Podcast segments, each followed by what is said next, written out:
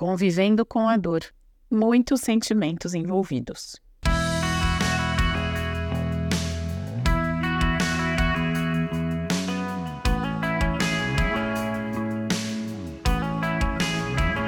A alegria é uma das emoções mais poderosas que um ser humano pode sentir. E muitas vezes ela surge de uma dor. Um bom exemplo disso é o parto, uma situação extremamente dolorosa, que, no entanto, tem um dos finais mais felizes que se pode viver, que é o nascimento de um bebê. Na nossa primeira reflexão, vimos que o sofrimento e a dor são inevitáveis. E ao lado da morte são uma certeza que temos, é algo que igual a todos os seres humanos sobre a face da Terra. A Bíblia nos apresenta inúmeros relatos de pessoas que sofreram, e Jesus, claro, é o maior deles.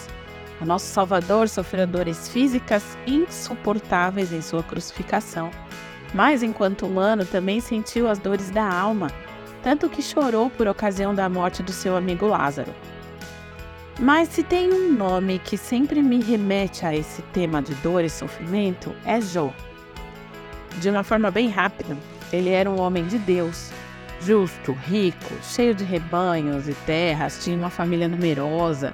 Era um homem poderoso no seu tempo. A gente pode dizer que ele era um exemplo de cristão que nós gostaríamos de seguir, provavelmente. E Deus, conhecendo bem quem era Jó, o seu coração, a sua fidelidade, permitiu que Satanás o atacasse e fizesse Jó sofrer muito talvez mais do que eu e você sejamos capazes de suportar. O limite para esse teste promovido por Satanás, pelo menos esse primeiro teste, era que Jó não fosse tocado. Entretanto, a sua vida mudou para sempre e de uma forma profunda e muito dolorosa, porque ele perdeu tudo o que ele tinha, os seus bens, os seus servos, mas também a sua família, seus filhos. E nesse momento, ele se voltou para Deus. Então Jó se levantou e rasgou seu manto, depois raspou a cabeça, prostrou-se com o rosto no chão em adoração e disse: Saí nu do ventre da minha mãe e estarei nu quando partir. O Senhor me deu o que eu tinha e o Senhor o tomou. Louvado seja o nome do Senhor. Em tudo isso, Jó não pecou nem culpou a Deus. Isso está em Jó, capítulo 1, versos 20 a 22.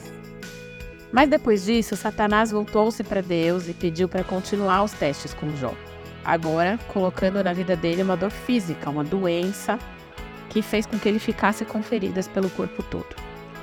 E é claro, né? Jó se cansou do sofrimento, ele ficou exausto, frustrado, com raiva, e ele disse que nem gostaria de ter nascido. E se a gente continuar o estudo e a leitura do livro de Jó, a gente vai ver que mesmo diante desses desabafos profundos, né, que ele fazia, ele não amaldiçoou a Deus, ele não abandonou a sua fé. E eu acho que por isso que é o primeiro exemplo né, que me vem à mente quando eu penso em sofrimento. Jó não estava necessariamente alegre quando passava por tudo isso, pelo contrário, ele estava realmente sofrendo. Mas também, ao mesmo tempo, ele estava tentando entender o propósito de Deus nesse seu sofrimento. Aliás, esse é o tema da próxima reflexão, né? Por enquanto, a gente vai lembrar aqui que Deus fez Jó próspero novamente. Depois disso tudo, lá no finalzinho do livro de Jó, a gente lê isso.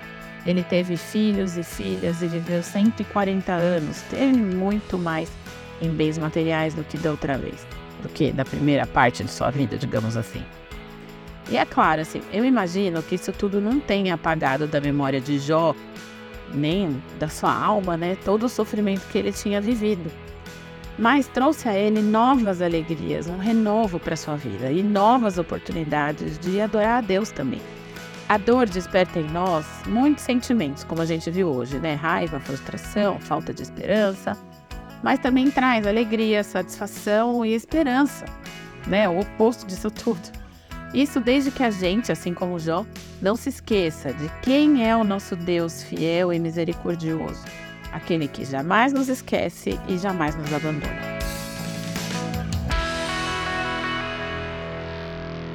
Você ouviu o podcast da Igreja Evangélica Livre em Valinhos. Todos os dias, uma mensagem para abençoar a sua vida.